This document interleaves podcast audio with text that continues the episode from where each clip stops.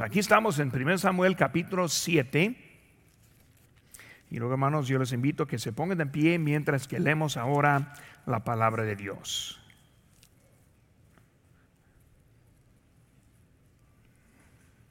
Dice aquí en 1 Samuel 7:1, vinieron los de Kiriat Jeraim y llevaron el arca de Jehová y la pusieron a casa de Abinadab, situada en el collado y santificaron a Eleazar su hijo para que guardase el arca de Jehová.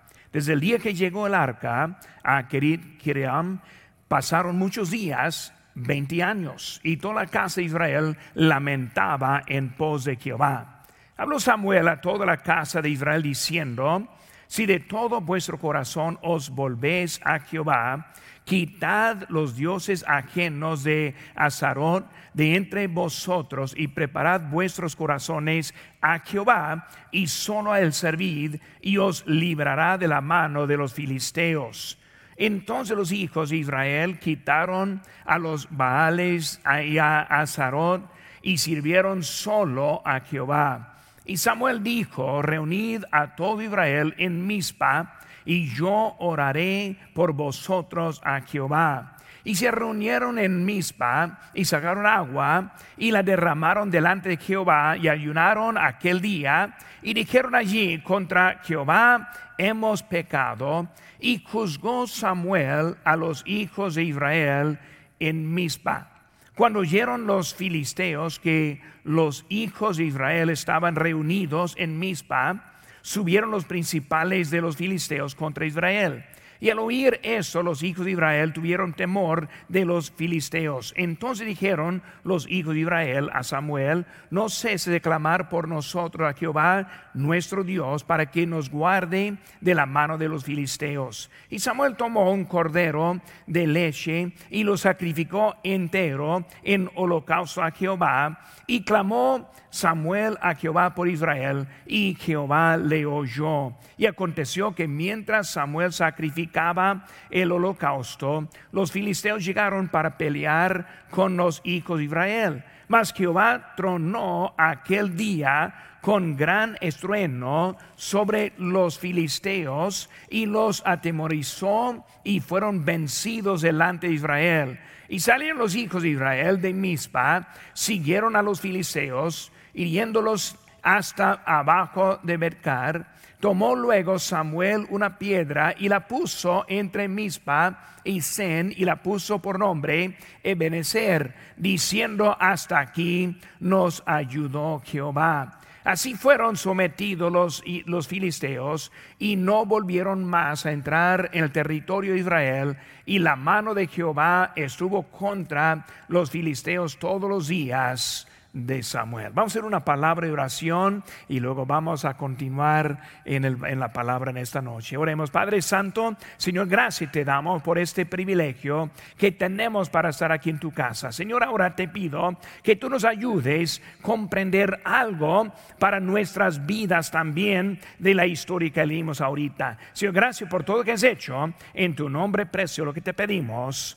Amén. Hermanos, pueden tomar asiento. Hermanos, estamos viendo ahora, recordando que la semana pasada el, el arca fue tomada y luego ellos la llevaron a la batalla, fueron vencidos porque entraron en desobediencia, no imploraron a Dios ni a Samuel y luego adelantaron y Dios les, les dejó a perder el arca en ese día. Ahora ellos ahora están viendo que están arrepentidos para volver el arca a Israel. Una cosa interesante, hermanos, es que pasaron 20 años desde que Israel perdió ese arca. Hermanos, este, las consecuencias del, del pecado muchas veces dura un buen tiempo. Y aunque estemos arrepentidos, hermanos, siempre hay consecuencias. Porque cuando estamos viviendo, debemos vivir la vida arrepentida en obediencia, siempre entendiendo que hay algo de consecuencia. Porque cuando vemos ahora en eso, que perdieron ellos, el lugar correcto del arca sí fue en Israel.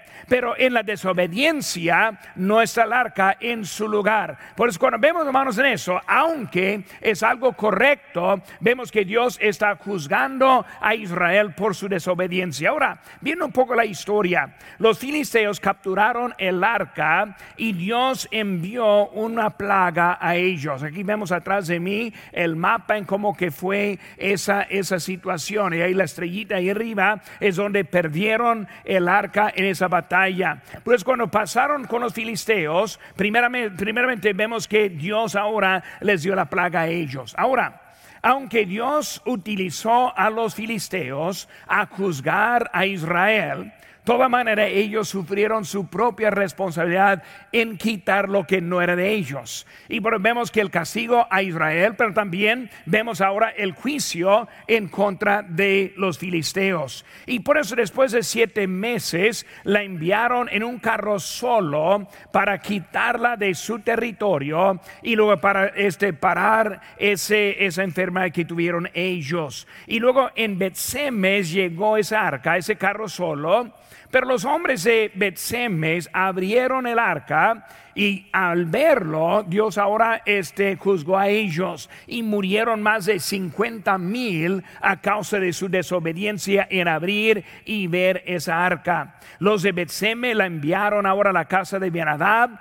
en Kiriat Jeraim y es ahí donde se quedó por los 20 años. Ahora, durante los 20 años, hermanos, vemos que los filisteos no pararon sus ataques. Ellos entraron a Israel saqueándoles, ellos entraron haciendo batallas, sacando, y así fue la vida de ellos por los 20 años. Mataron y robaron. Fue un problema perpetuo que tuvieron ellos allí. Después de los 20 años, el pueblo está arrepentido. Y luego vuelve al Señor y Samuel ahora para buscar la liberación para ellos. Vemos, hermanos, ahora que Samuel es el quien está guiando al pueblo a volver su corazón para servir al Señor. Samuel les dijo lo que era necesario, que era, número uno, destruir a los dioses paganos que habían estado adorando. Hermano, cuando vemos la adoración, muchas veces pensamos en la forma de estatuas, como vemos aquí en esto, pero adoración es un poco más que simplemente adorar una piedra, un pedazo de madera, lo que sea, sino que también es lo que ponemos nuestra atención y algo delante de nuestro Dios. Ahora, Israel ahora había estado adorando a los dioses extraños en la tierra pero también tuvieron sus altares, sus estatuas, sus imágenes, pero en lugares altos, o sea, en los montes, en los lugares ocultos. Por eso, hermanos, esa idolatría que vemos en Israel no fue algo en la vista de todos, sino que fue algo escondido. Por eso Dios está juzgando el pecado escondido. Pero hermano, debemos entender nuestra vida. Dios ve lo que nosotros hacemos escondidos. Él ve lo que nosotros hacemos afuera de la vista de los demás. Pero vemos ahora que Dios ahora está juzgándoles en ellos. Ellos prepararon sus corazones. Ellos limpiaron sus vidas, moralmente se cambiaron y ellos decidieron servir al Señor y a nadie más. Ahora, solo después de que hubieran cumplido con estas condiciones, Dios ahora libraría, les libraría de, este, de su enemigo. Ahora vemos que Samuel, como juez, hizo lo que hizo Otoniel, lo que hizo Aod, lo que hizo Barak, y luego recordando que Deón, Sansón y otros jueces habían hecho, él siendo el último juez, juez en este momento. Samuel no libró a, Israel con espada, sino que libró a Israel simplemente con oración y luego también llevándoles a ellos en un arrepentimiento. Pero vemos con él, poco diferente. Primeramente arregló el pueblo y luego al enemigo. Y por eso él, él no iba a hacer nada menos que el pueblo estuvo de buenas condiciones y en eso entró y luego siguió adelante.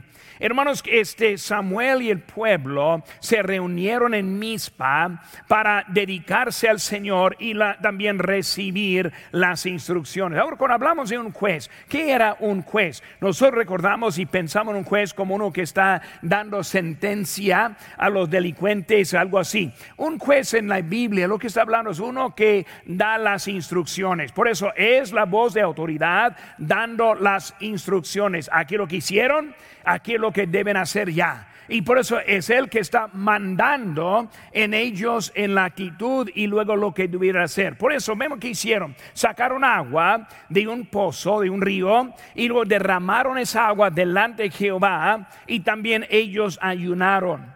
El propósito de derramar agua sobre el suelo y ayunar era para demostrarle al Señor la sinceridad de su corazón venían este, ayunando, estaban negando sus propias necesidades físicas para mostrar a Dios qué tan importante, importante fue en esos asuntos espirituales.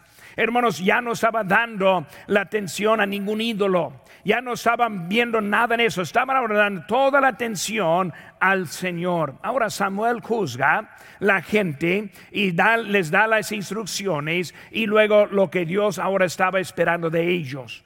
Hermano, cuando hablamos de juzgar el pecado, es más que simplemente regañar y, condenar, sino también es darles instrucciones en cómo salir de esos pecados también incluye regañar, incluye condenar, pero también es algo poco más en ser acerca de cómo estar bien con Dios. Vemos que el pueblo confesó sus pecados. Es, algo que debemos entender un poco de la confesión. la confesión a Dios siempre es parte vital en la vida de restauración. Si queremos estar bien con Dios, comienza con confesar, no con culpar con confesar, no con pasar la culpa.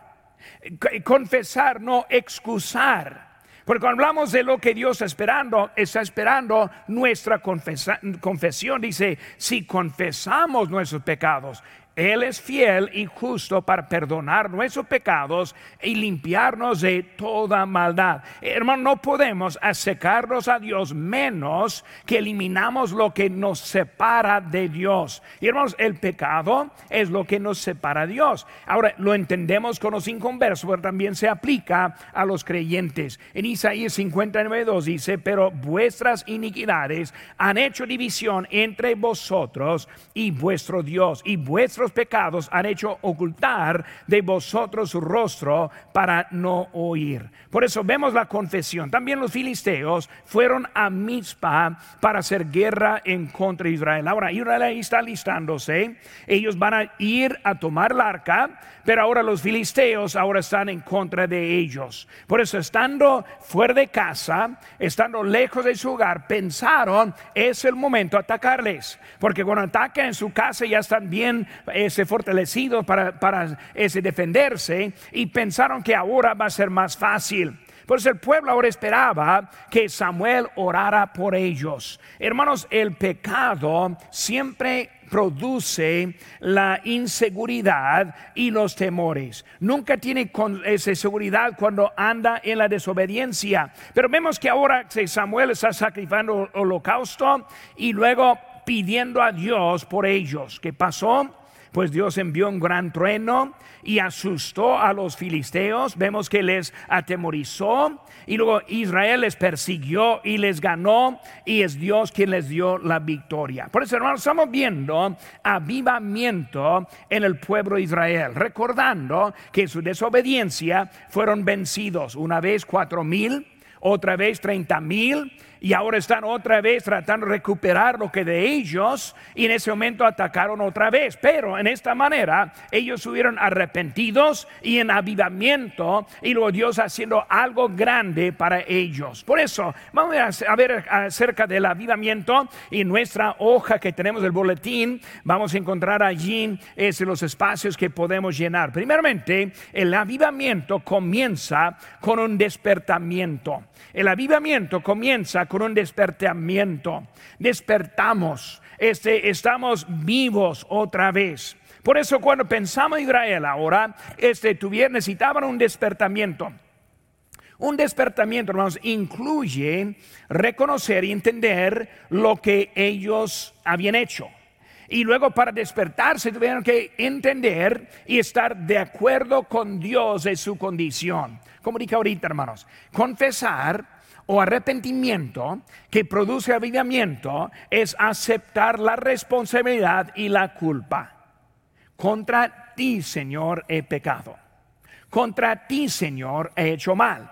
Y por eso estamos viendo que ellos primeramente, en su despertamiento. El inciso A dice, Israel reconoció su culpa por buscar la ayuda de Samuel. Por eso Samuel es el quien les ayudó.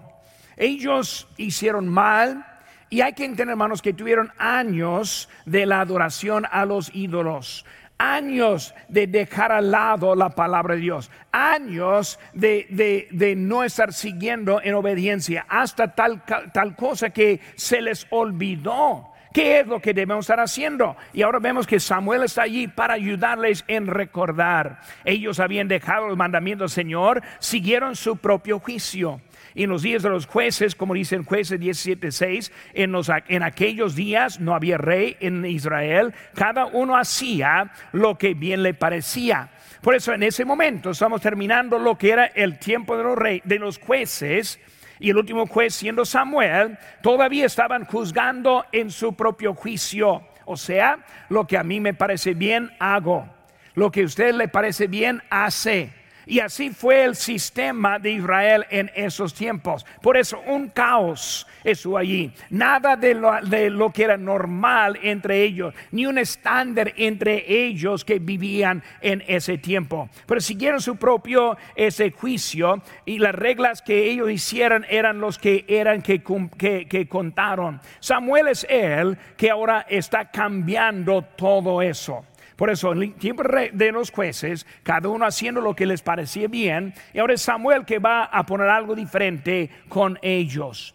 Ellos, hermanos, también enfocaron en lo que era justo en vez de lo que era santo. Y muchas veces así como somos nosotros, enfocando lo que es justo en vez de enfocar en lo que es santo. Por eso en vez de lo que quiere Dios, ellos pensaron lo que era bien entre ellos mismos. Por eso justo entre nosotros varía en definición y lo vemos muy, muy claro en, nuestra, este, en nuestro ambiente de nuestros, eh, nuestro país hoy en día. Hay unos que ven muy diferentes de una opinión a otra opinión inclusive hermanos, hasta dentro de la iglesia, algunos tienen opiniones muy diferentes con respecto del coronavirus, este, algo muy diferente que pensamos con respecto del racismo, mucha cosa que hay que está en las influencias que estamos teniendo, están cambiando la forma que estamos pensando. Por eso, si estamos en el propio juicio, vamos a variar mucho en lo que estamos, como andamos. Justo entre nosotros está determinada en su su creencia. Por eso los que nosotros que creemos la palabra de Dios la basamos allí. Pero si no la basamos en la palabra de Dios va a cambiar en lo que está este, creyendo. Lo que es santo, hermanos, es está determinado por Dios. Cuando hablamos, hermanos, como iglesia, debemos andar lo que Dios nos dice, obedecer lo que Él nos dice, vivir la vida como Él nos dice. Y por eso, como estamos pensando y ya en los últimos días, entendemos que Cristo viene muy pronto. Este domingo voy a traer el mensaje de la gran tribulación y vamos a ver lo que está esperando después del rapto. Y hermano, pensando en eso y hasta las noticias de hoy en día dieron hasta más señales de lo que está por venir. Por eso, hermanos, vemos que Dios es justo, es Él quien está determinando nuestra conducta, nuestra vida ante Él. Hermanos, el mundo, la ropa, conducta, actividades, todo debe ser determinados por la santidad de Dios. Como yo hablo, a donde yo voy, como he, visto, todo lo que estoy haciendo, debo tomarlo en la santidad de Dios y no en la justicia de los hombres. Por eso estamos viendo a otras iglesias, a otros grupos, vamos a variar mucho en lo que Dios eh, quiere que nosotros hagamos. Hay que estar viendo todo en Él. Hermanos, sin hacer excusas, ellos admitieron la culpa. Muy buen pensamiento, muy buen pensamiento.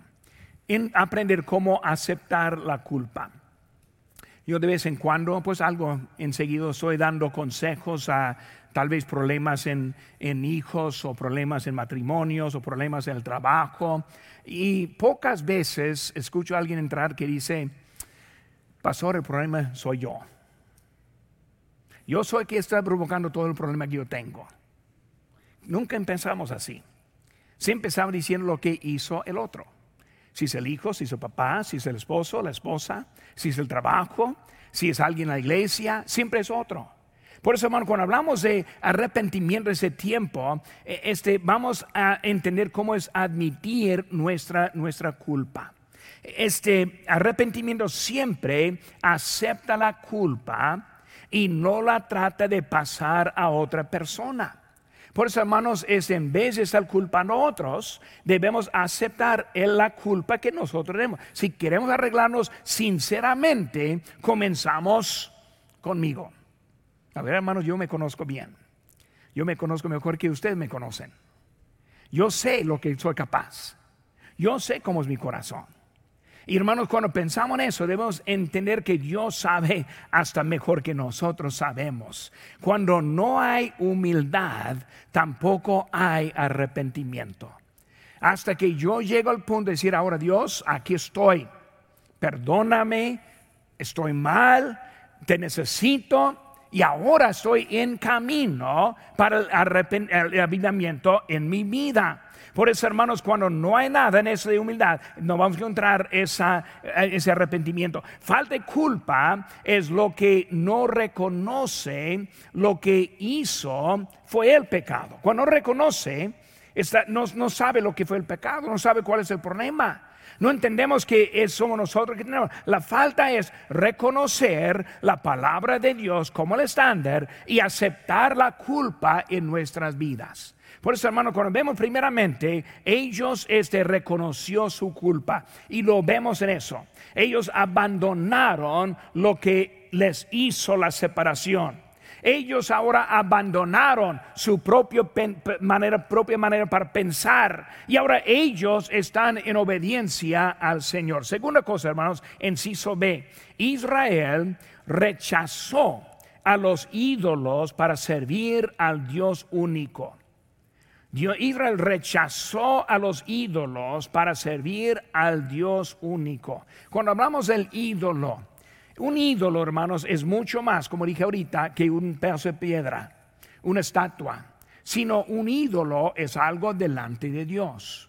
Por nosotros, lo que simboliza aquí, alguien que está aceptando una piedra en vez de Dios único. Nosotros cuando ponemos cualquier cosa delante de Dios, se convierte a nuestro ídolo. Ídolos pueden ser objetos, pueden ser carros, casas, posesiones, puede ser gente, esposa, esposo, hijos. Puede ser este muchas cosas del trabajo, dinero, cosa que pensamos que es lo más importante y luego necesitamos confesar y seguir ahora para tener ese arrepentimiento. Hipocresía es decir y no hacer. Dios, tú eres el único. Dios, yo te sirvo. Pero mi conducta muestra otra cosa, hipocresía. Hipocresía es cuando decimos lo que somos, pero no lo somos. Por hermano, necesitamos ahora entender, hipocresía es una burla de Dios. Dice en Gálatas 6:7, no os engañéis. Dios no puede ser burlado, pues todo lo que el hombre sembrare, eso también segará. Misericordia es cuando Dios nos da tiempo para arrepentirnos. Por eso vemos que ahora Israel está en el lugar y en vez de Dios simplemente, boom, el juicio.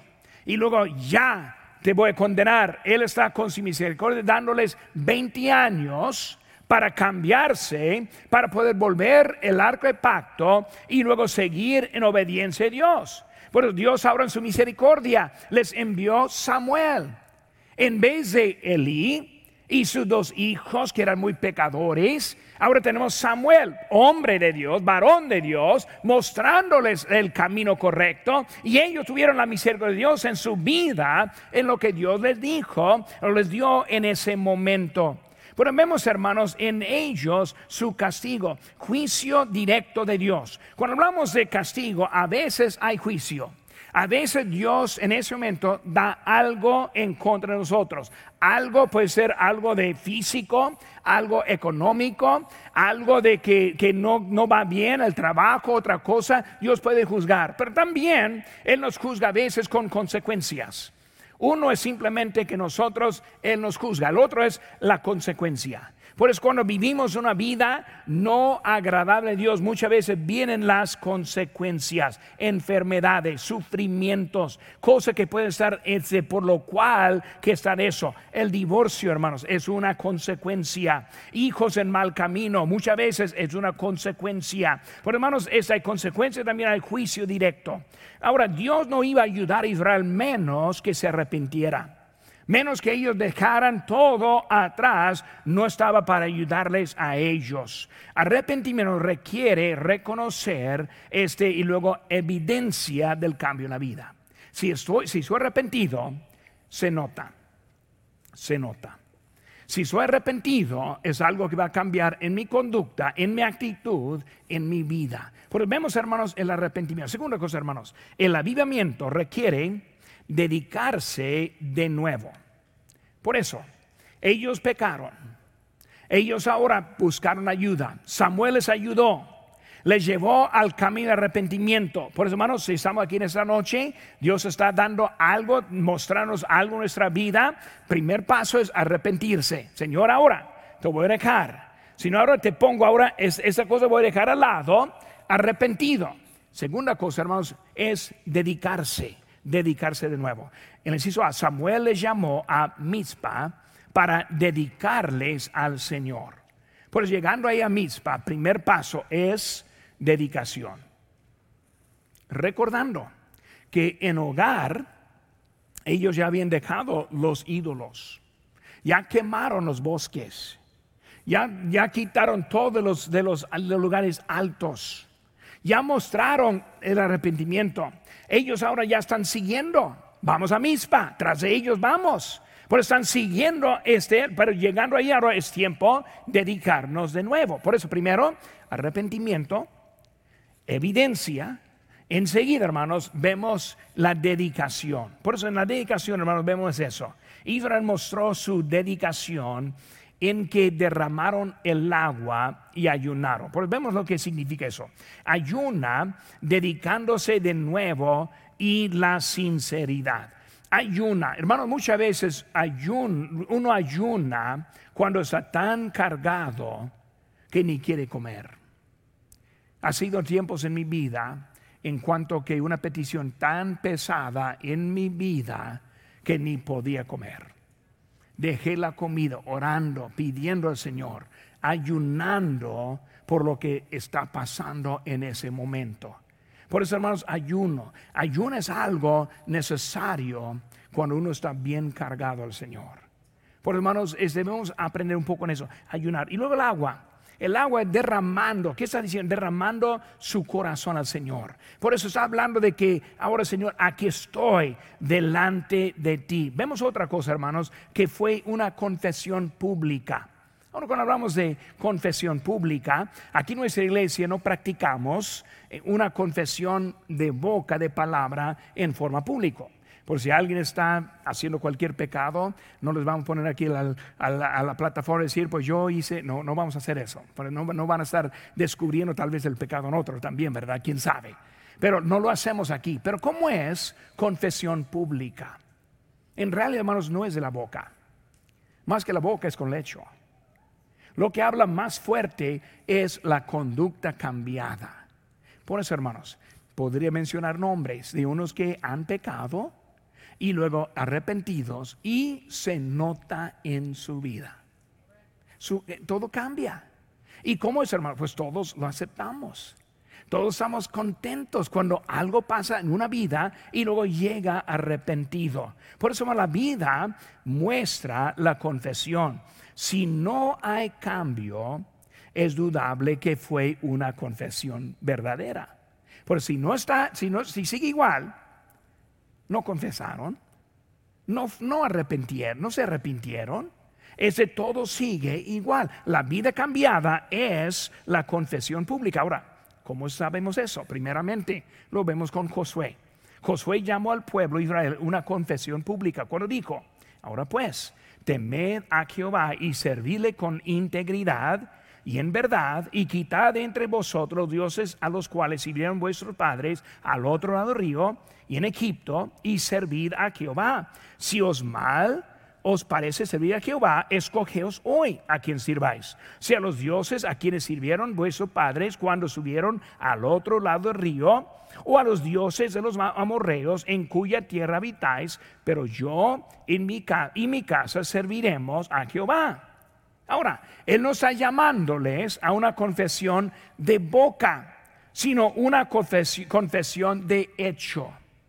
Escogeos tu decisión. Yo estoy diciéndoles lo que voy a hacer. Pero eso es la manera para confesar públicamente. Yo voy también con él. Vemos también con Elías. Él llamó una confesión pública en 1 Reyes 18 cuando dijo, y acercándose Elías a todo el pueblo dijo, ¿hasta cuándo claudicaréis vosotros entre dos pensamientos? Y Jehová es Dios, seguidle. Y si va, id en pos de él. Y el pueblo no respondió palabra. Por eso él está diciendo, no quiero palabra en realidad, yo quiero que haga. En pos de Dios o en pos de Baal. Y la confesión es a dónde sale siguiendo. Por hermano, cuando hablamos de nuestra vida, Dios tocando el corazón, Dios dando convicción, Dios queriendo cambiar conducta, apariencia, las actividades, el trabajo, lo que decimos, vocabulario en la, en la casa. Dios da ahora la convicción, aquí es, a Dios o a Baal puede decidir. La confesión es muy simple. Sale siguiendo a quien va a dar de testimonio. Pero vemos aquí que él está llamando en eso. Por eso, hermanos, el, el avivamiento en sí B no se detiene con el arrepentimiento, sino sigue a la dedicación. Dedicación, la palabra que falta. Por eso, hermanos, el avivamiento no se detiene con el arrepentimiento, sino sigue a la dedicación. Arrepentimiento sin dedicación no es arrepentimiento. Dedicación sin el arrepentimiento no es dedicación. No puede dedicarse si está todavía en el mugre de este mundo. Pero hermanos, primero arrepentimiento para seguir la dedicación. Es un orden muy importante de nuestra conducta, de cómo andamos. Por eso, hermanos, no solo entregaremos el pecado, sino también entregamos lo que desagrada a Dios. Y ahora nosotros queremos agradar a Dios. Cuando yo me acuesto en la noche, Siempre oro a mi Señor y le pido, Señor, quiero ser agradable a ti. Es mi deseo. ¿Saben qué, hermanos? Mi cuerpo no es diferente de cualquier otro. Yo me enojo como cualquier otro. Yo también tengo mis caracteres como otros lo tienen. Pero trato y yo dedico mi carácter al Señor. Señor, te quiero servir. Señor, aquí, guárdame. Señor, cuídame. Yo necesito al Señor. Así es la vida que debemos llevar para estar agradable a nuestro Señor. No de vez en cuando, sino cada día hablando con nuestro Señor. Por eso, hermanos, es la palabra. Dedicar significa servirle a Dios como nunca. Servir a Dios como nunca. Cuando se dedica, ahora voy a servir a Dios como nunca le he servido. Cuando yo me dedico, eh, eh, mañana va a ser mejor que cualquier otro día. Yo como pastor quiero predicar mejor cada mensaje que predico. Yo quiero vivir mejor en mi vida cada día. Hermanos, es lo que debemos tener en deseo en nuestra vida. El deseo de Dios es que le sirvamos con todo el corazón. Pero Samuel, 1 Samuel 12, 24 dice solamente temed a Jehová y servirle de verdad con todo vuestro corazón. Pues considerad cuáles grandes cosas ha hecho por vosotros. Samuel, ¿cómo está? Como si estuviera hablando con nosotros hoy en día. Recuerda como lo que hizo. Recuerda como lo que Dios ha hecho. Y con eso, con todo el corazón, debemos servir a Dios. Él está dándonos lo que necesitamos en nuestra vida. Y vemos ahora las posibilidades. Eh, las posibilidades. Es posible arrepentirse sin dedicar la vida, pero no es posible tener avivamiento sin las dos cosas. Los pasos, ¿qué son? Primero, reconocer. Segundo, confesar. Tercero, arrepentirse. Cuatro, dedicar la vida. Cinco, servir a Dios. Seis, tener avivamiento. Otra vez voy a repetirlo los pasos. Reconocer. Si no reconozco, no puedo seguir adelante. Después de reconocer, confesar. Después de confesar, arrepentir. Por yo reconozco, lo confieso al Señor, me arrepiento de ese pecado. Número cuatro, dedicar la vida. Señor, ahora es tu vida.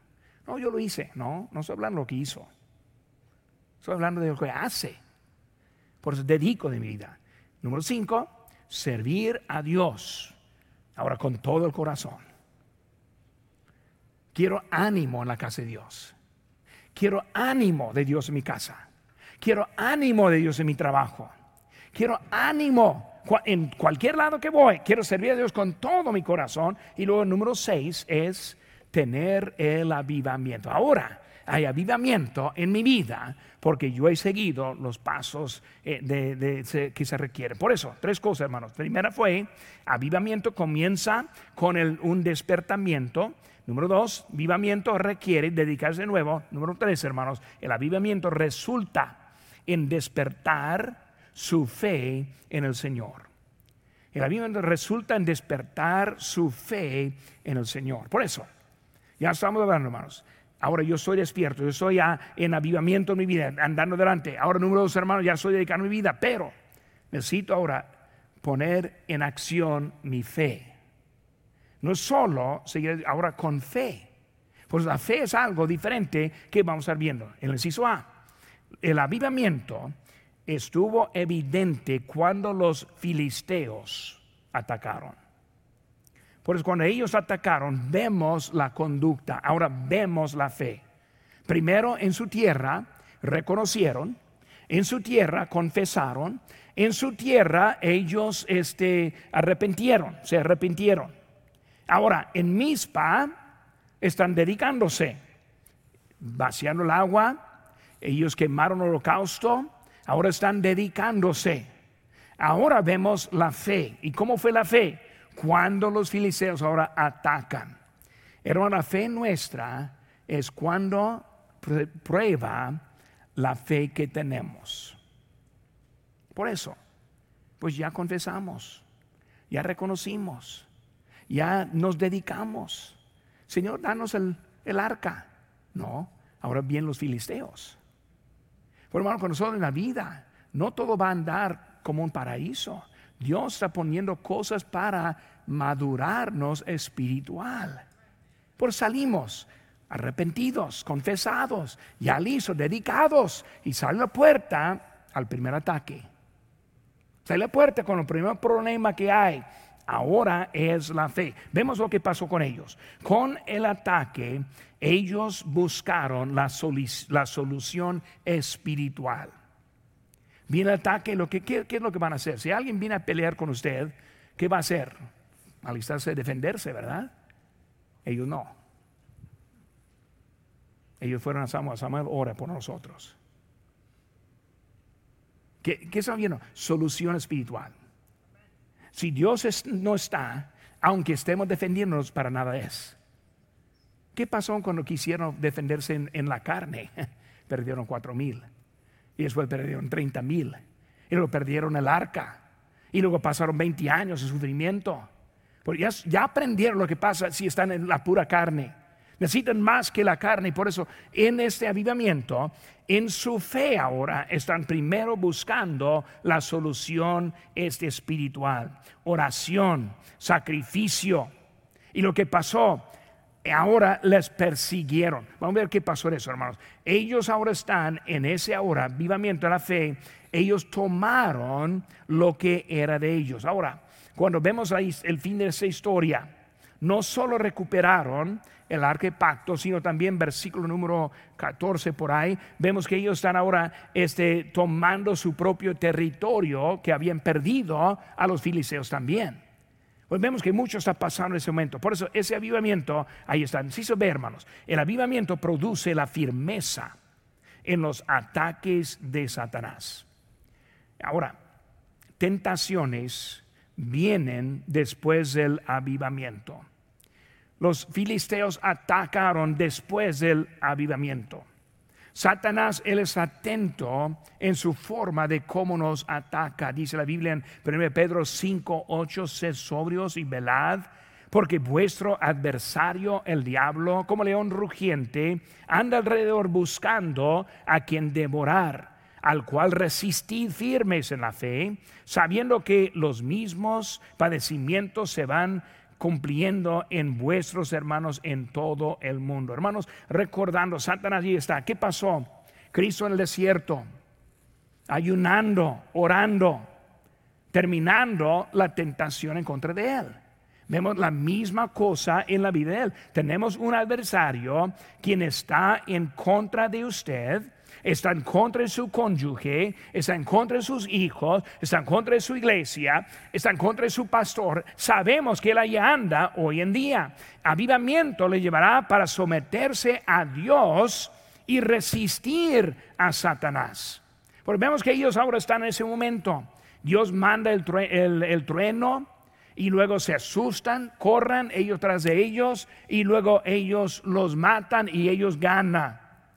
Pero hermanos, cuando hablamos de las escrituras, cómo nos aplican a nosotros, Santiago 4, 7 dice, someteos pues a Dios, resistid al diablo y huirá de vosotros. Acercaos a Dios y Él se acercará a vosotros, pecadores.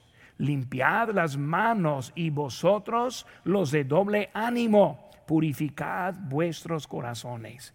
Es el camino, hermanos, para encontrar la victoria. Como vimos, hermanos, primeramente vemos que Israel ya sufrieron. Después de 20 años ya no aguantaron, más. Vamos a Samuel. Samuel, ayúdanos. Bueno, les voy a juzgar. Aquí lo que hace. Quitan a los ídolos. Limpian la vida. Confíen sus pecados. Arrepiéntense. Y ellos lo hicieron. Ahora vamos a Mispa. Dedicar la vida. Es el Señor. Viene ataque. Buscar solución, solución espiritual oración, pidiendo a Dios. Y luego Dios les dio la victoria en ese momento. Recuperaron el, arca, recuperaron tierra perdida, posesiones perdidas y vencieron ese enemigo en los días de Samuel. Samuel ahora va a tener la victoria en ese lugar, en la vida de él, como él está ahora guiando en ese momento. Hermanos, el deseo de Dios es que estemos fijos decididos en nuestra fe. 1 Corintios 15, 18 dice, así que hermanos, míos amados, estad firmes y constantes, creciendo en la obra del Señor, siempre sabiendo que vuestro trabajo en el Señor no es en vano. Dios tiene el mejor para nosotros. Por eso vemos a la vida de Samuel, como él está aplicando verdades que nos ayudan en nuestra vida en el año 2021 debemos aprender cómo mantener nuestra vida delante de Dios pura, arrepentida, obediente y siguiendo adelante en fe en lo que Dios nos da. Y vamos a seguir adelante como una iglesia.